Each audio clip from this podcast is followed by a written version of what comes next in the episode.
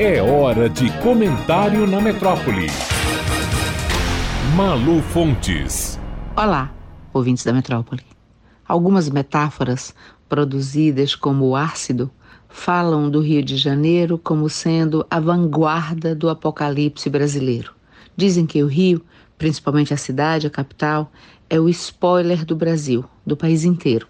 O anúncio prévio da tragédia, do fracasso e da decadência do país como futuro, da explosão da violência, da corrupção, do poder do narcotráfico, da pobreza no entorno das áreas nobres e do surgimento e fortalecimento das milícias urbanas. Dizem que o Rio é o espelho que anuncia antes o que vai acontecer, ou melhor, que anunciava antes o que ia acontecer com Fortaleza, Salvador, Natal, ou com Manaus, Vitória do Espírito Santo, Belo Horizonte, no que diz respeito à fermentação das organizações criminosas e seu poderio bélico. Uma coisa meio efeito Orloff, a vodka cujo mote publicitário era Eu sou você, amanhã, como se o Rio, a cidade, olhasse para todas as outras metrópoles brasileiras e dissesse: Amanhã todas vocês serão como sou hoje, linda, mas trágica, violenta, corrompida, narcótica e derretendo, esgoto e crimes no precipício.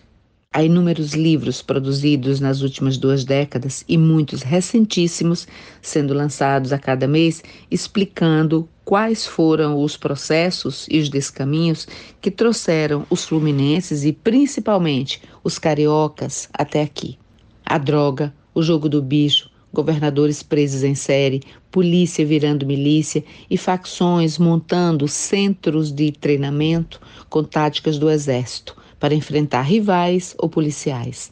Está no ar agora, por exemplo, a extraordinária série da Globo, Globoplay, Vale o Escrito. Um relato melhor que ficção, que telenovela ou que filme de máfia, contando a genealogia do jogo do bicho, seus carnavais espetaculares e sua corrente de crimes e de mortes enfileiradas, até a interseção com a milícia e o tráfico.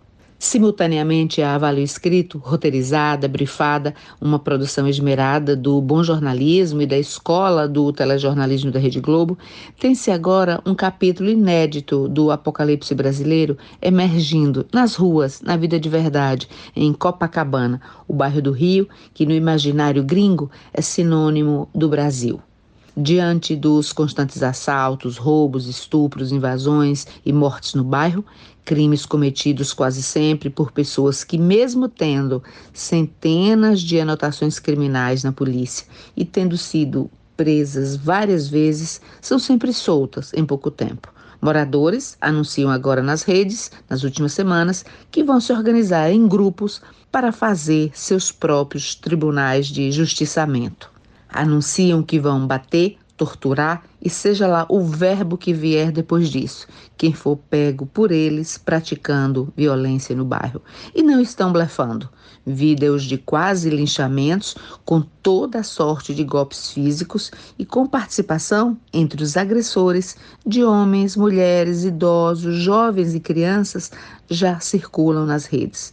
Já foram nomeados na imprensa os justiceiros de Copacabana assim como foi com os traficantes, os bicheiros, as milícias, logo logo os justiceiros serão um fenômeno presente bem perto da gente. Malu Fontes, jornalista para a Rádio Metrópole.